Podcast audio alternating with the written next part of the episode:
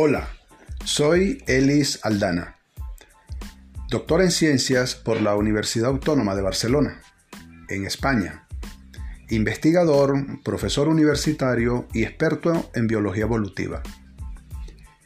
Este podcast es el segundo y último episodio de Hablemos de Evolución, en el que expondré los planteamientos de la teoría síntesis evolutiva extendida y expondré además una comparación detallada entre las predicciones de esta teoría y las predicciones de la clásica síntesis evolutiva propuesta por Theodosius Dosansky, Ernst Mayr y George Simpson.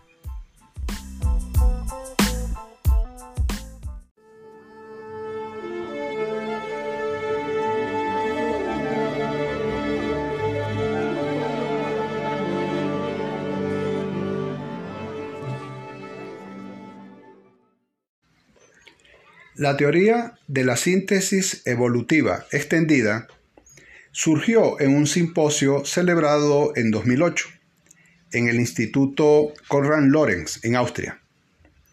En este simposio se reunieron un grupo de científicos y filósofos y coincidieron en la necesidad de proponer una nueva síntesis de la teoría de la evolución, incorporando los datos y teorías de diferentes disciplinas como la epigenética, la evolución y el desarrollo, la plasticidad del desarrollo y la teoría de la construcción del nicho. En esta primera parte del podcast expondré los planteamientos de la teoría de la síntesis evolutiva extendida desde cada una de estas disciplinas.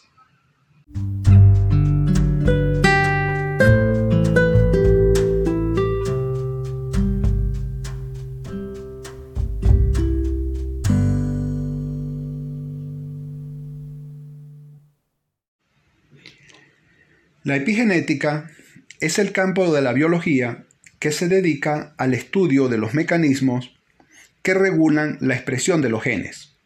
Por lo tanto, entonces, de la expresión del fenotipo, pero sin que haya cambios en la secuencia del ADN. Puede que haya diferentes expresiones de un fenotipo, pero no por diferentes alelos, sino por factores epigenéticos, que regulan cómo se expresa un mismo genotipo. Los mecanismos epigenéticos generalmente son complejos y muy diversos. Estos mecanismos epigenéticos presentan tres características fundamentales. Primero, dependen funcionalmente de la información en la secuencia de ADN. Segundo, los mecanismos son muy distintos en diferentes taxones. Y tercero, y atención a este dato, los mecanismos epigenéticos actúan de forma probabilística, surgen de forma estocástica, por azar. Actúan además estos mecanismos epigenéticos como factores reguladores interactivos, no deterministas, sin localizaciones y efectos genómicos definidos. Entre los mecanismos epigenéticos están la metilación del ADN, también unas pequeñas secuencias de ARN no codificantes y también las modificaciones de las histonas. Las histonas son proteínas ricas en aminoácidos básicos, de masa molecular baja y muy conservadas, es decir, han evolucionado a muy baja tasa. Por ejemplo, se ha encontrado que cuando los progenitores son mantenidos con dietas pobres en nutrientes y ricas en grasas y azúcares, se pueden transmitir a la descendencia estados alterados de la, metilación del ADN, lo que provoca trastornos metabólicos y del desarrollo. Otro ejemplo es el de las condiciones estresantes prenatales esto puede inducir cambios fenotípicos adaptativos en la descendencia, que se enfrente a tensiones similares. Fíjense que estos cambios, debido a factores epigenéticos, pueden expresarse en una sola generación, cosa muy diferente a los cambios producidos por cambios en las frecuencias alélicas. Los mecanismos epigenéticos son mecanismos potenciales entonces de adaptación rápida a los cambios ambientales.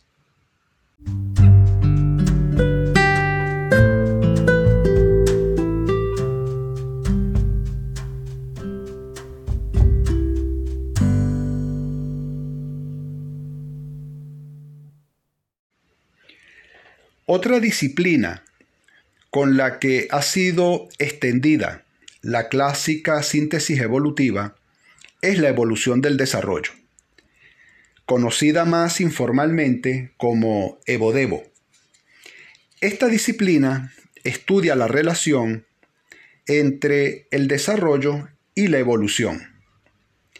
En términos generales, esta disciplina se ocupa de estudiar cómo afectan los procesos de formación de los organismos a la evolución morfológica, es decir, la evolución a escala de organismos. Esta disciplina se ocupa también de responder a la pregunta de cómo ha evolucionado el desarrollo mismo. Un ejemplo de evolución y desarrollo es el caso de la tasa de crecimiento prenatal en la evolución humana tanto en el antropoide no humano existente como el gorila y especies homíninas primitivas de los géneros Ardipithecus y Australopithecus, se ha calculado una tasa de crecimiento prenatal de 8,16 gramos por día, mientras que en los humanos actuales la tasa es de 11,58 gramos por día y en formas intermedias como Homo erectus se ha calculado una tasa de crecimiento prenatal de 9,83 gramos por día. Podríamos concluir entonces que hay un sesgo en la tasa de crecimiento prenatal en la evolución humana, debido a que hay una trayectoria, una tendencia ontogenética de aumento de la tasa de crecimiento durante la gestación.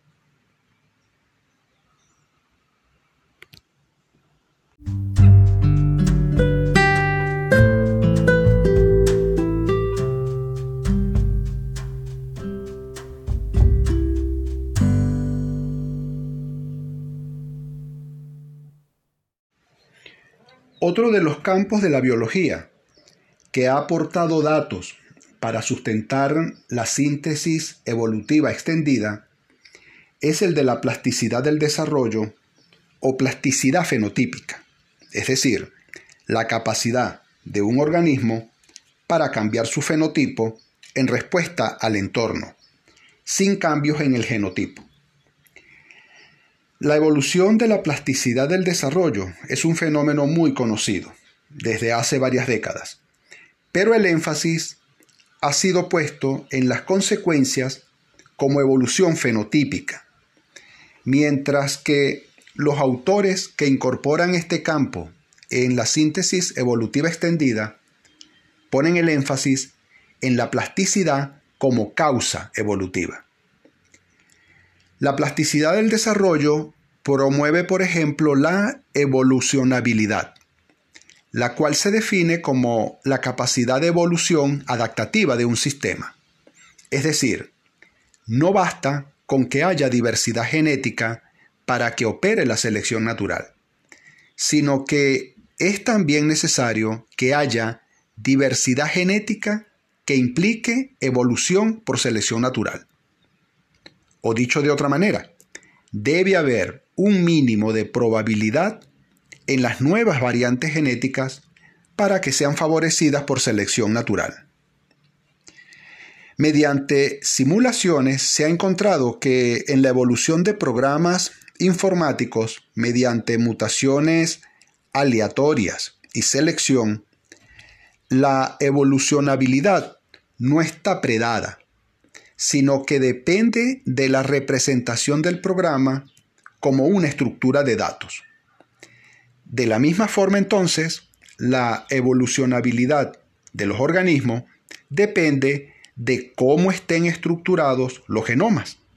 de tal manera que los cambios genéticos con coeficientes de selección positivos sean los más probables, con lo cual entonces no basta con que haya individuos con mayor fitness en una población, sino que las poblaciones tengan mayor capacidad de evolucionar.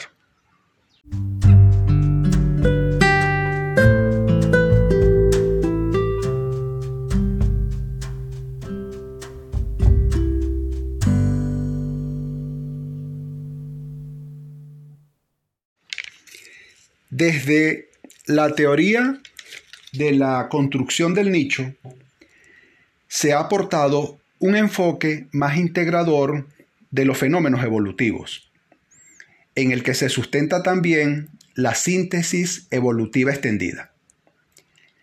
La construcción del nicho es un proceso en el que el desempeño del organismo altera su propio entorno y el de otras especies.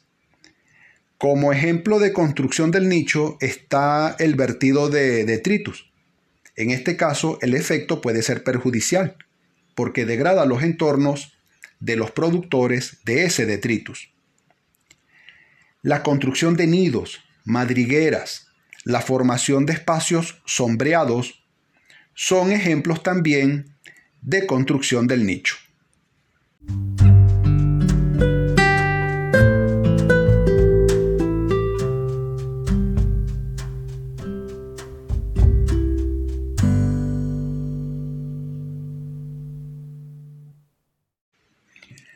Ahora expondré las diferencias entre las predicciones, según si se hacen desde la teoría de la clásica síntesis evolutiva, propuesta por Dosansky, Mair y Simpson, o si se hacen desde los enfoques de la síntesis evolutiva extendida.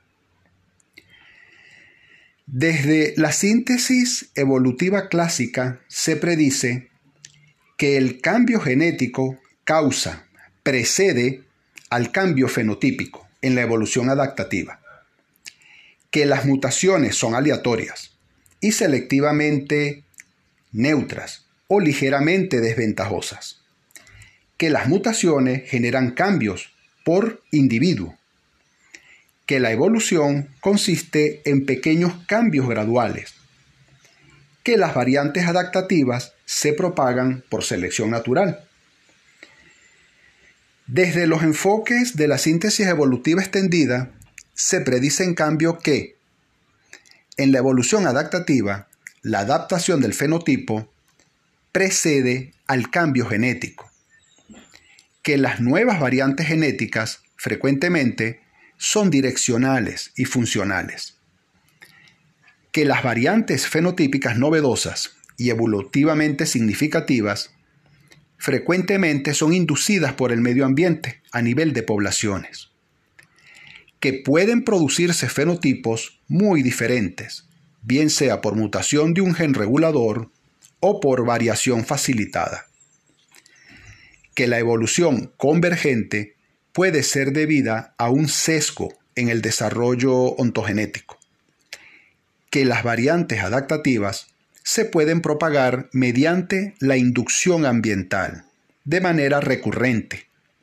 o mediante la herencia no genética, que se da cuando los progenitores influyen en los fenotipos de los descendientes. La propagación de las variantes adaptativas según la síntesis evolutiva extendida se puede dar también mediante el aprendizaje y la transmisión cultural.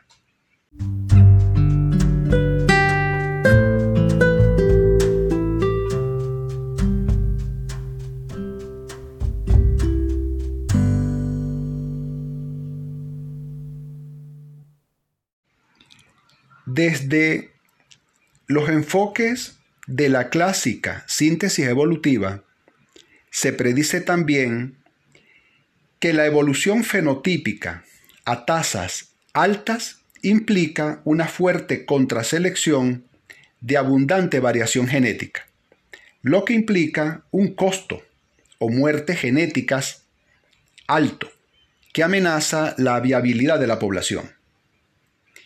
Predice además que la diversidad taxonómica es explicable por la diversidad de entornos, que la variación hereditaria no es sesgada, que las condiciones medioambientales modificadas por el desempeño del organismo no son sistemáticamente diferentes de los entornos que cambian por causas diferentes, que la evolución convergente es explicada por tener lugar en condiciones medioambientales similares, que la estabilidad, productividad y dinámica de los ecosistemas son explicadas por la competencia e interacciones tróficas, que el desarrollo del organismo y su plasticidad están sujetos a un programa genético, que la herencia es de padre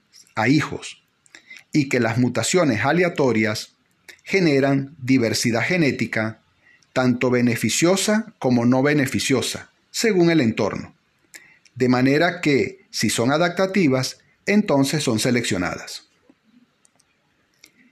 En cambio, desde los enfoques de la síntesis evolutiva extendida, se predice que puede ser frecuente la evolución fenotípica a tasas altas y resultar de la inducción y selección simultáneamente de variantes funcionales.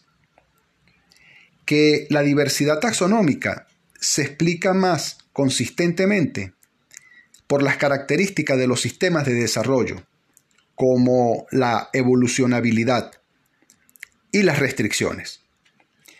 Que la variación hereditaria estará sistemáticamente sesgada hacia las variantes que sean adaptativas y estén adecuadamente integradas en el fenotipo. Que la construcción del nicho se inclinará más hacia cambios ambientales que se adapten al fenotipo del constructor o al de sus descendientes y aumenten así el fitness o éxito reproductivo del constructor y o sus descendientes que la evolución convergente en poblaciones aisladas puede deberse a la construcción del nicho y que la estabilidad, productividad y dinámica de los ecosistemas dependen más de la construcción del nicho y la herencia ecológica.